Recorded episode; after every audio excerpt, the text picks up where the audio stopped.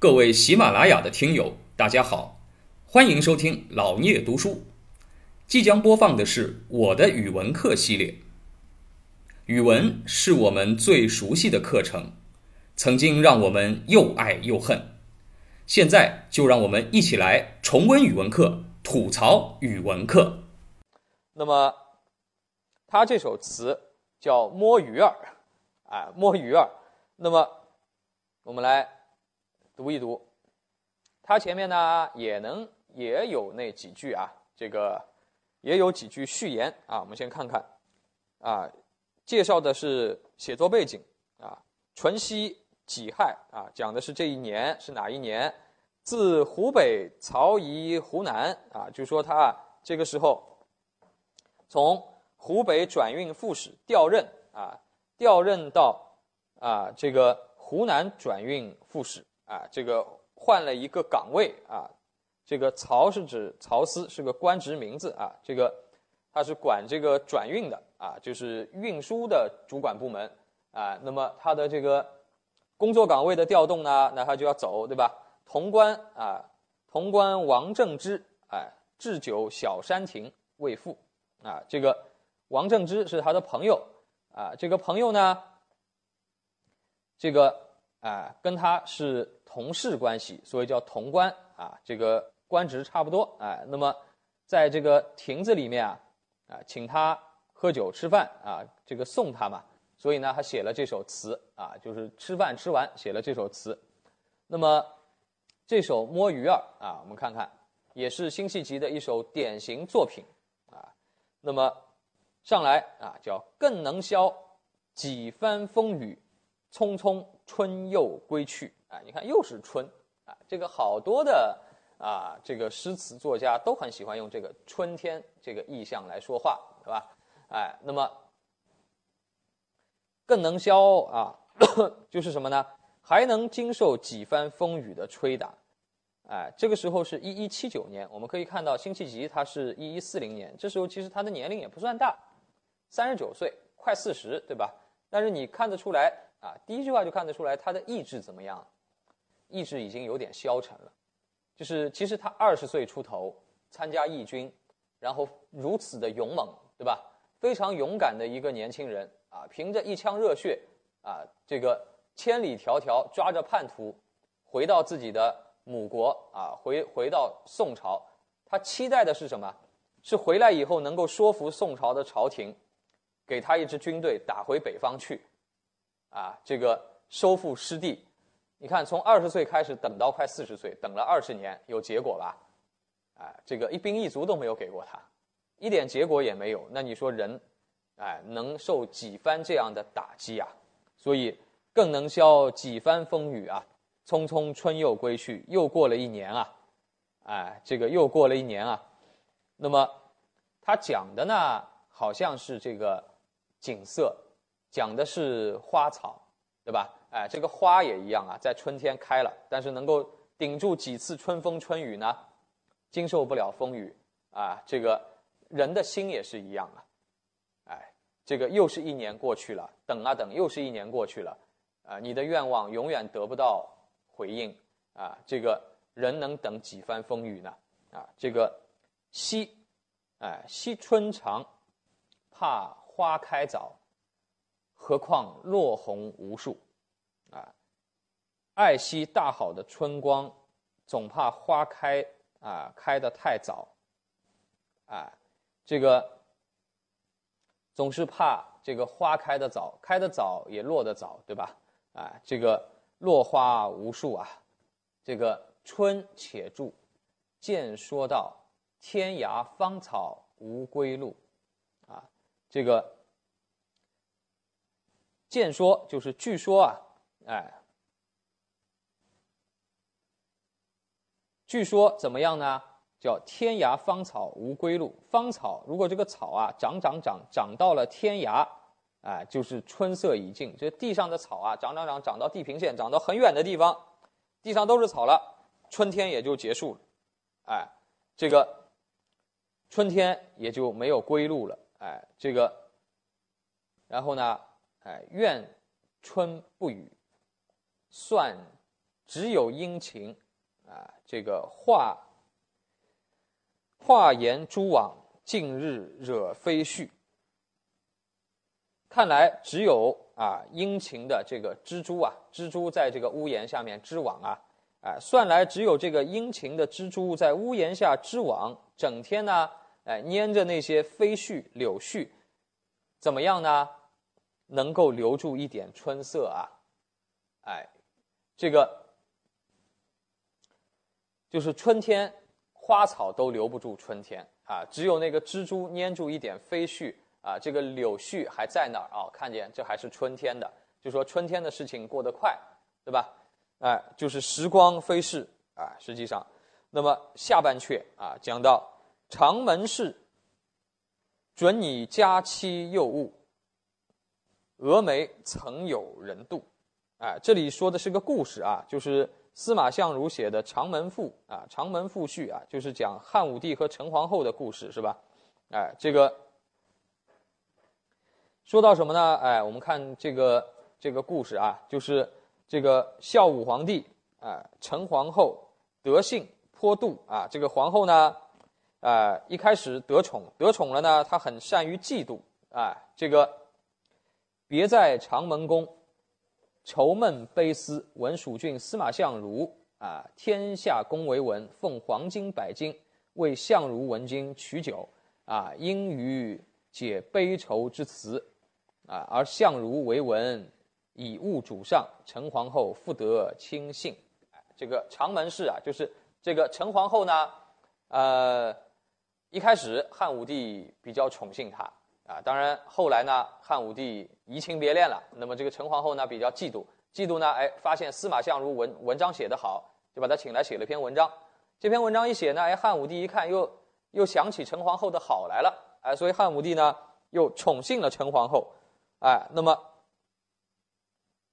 哎，那么，就是说到啊，哎，这个佳期又误，就是什么呢？就是哎，陈皇后和汉武帝约好的日子，啊，约好了的日子，汉武帝不来了啊，就经常电视里你会看到有这种，对吧？哎，这个约好了皇上今天来，结果不来了，白等，对吧？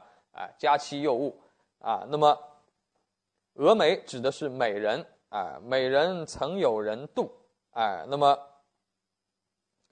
这个就指什么？哎，就指失宠的陈皇后有人嫉妒啊。那么再往下啊，看到千金纵买相如赋啊，讲的就刚才那件事情，买司马相如的一篇文章，对吧？花千两黄金啊，这个千金纵买相如赋，脉脉此情谁诉？啊，这个含情脉脉的样子，我的样子谁能写呢？哎，这个虽然能买来司马相如的赋，但是我含情脉脉的样子，谁又能够啊？又能够向谁去倾诉呢？君莫舞，君不见，玉环飞燕皆成土。啊，这个君莫舞是什么呢？就是指啊，你不要跳舞，你不要高兴，对吧？你不要高兴啊。这个君不见，你没看见啊？啊，这个得宠的玉环飞燕。啊，杨玉环，我们上次讲了，杨玉环，赵飞燕呢是汉汉朝啊，这个，呃，汉朝汉成帝时候的妃子宠妃啊，这个赵飞燕，哎，那么都怎么样呢？都变成了尘土，都死了，对吧？啊，闲愁最苦啊，无端的，哎，无端的这个忧愁，哎，是最痛苦的事。休去以微澜，斜阳正在。烟柳断肠处，啊，这里又用到了倚微澜，对吧？咱们前面几位啊词人好像也用到类似的东西，对吧？刘永也写过啊，这个不要去靠着高楼上的栏杆，就是凭栏远眺看远处，哎，为什么呢？啊，这个落日斜阳，哎，正照在让人，哎，这个更加惆怅、肝肠寸断的，哎，那个地方，哎，那个。你单看这首词吧，咱们不看后面啊这个解读的话，你会觉得他在写什么呢？上半阙在写春天过去了，对吧？就写春天过去了，时间过得很快。下半阙呢，写了一个故事，写了一个啊这个陈皇后啊什么呃，被人嫉妒啊，然后呢，哎，买了司马相如的诗啊，哎，这个你说上下阙有啥关系呢？哎，有什么关系呢？哎，如果你不了解辛弃疾的话，你不知道他为什么要写这个。虽然写的文笔很美啊，这个，但是你不知道他写啥。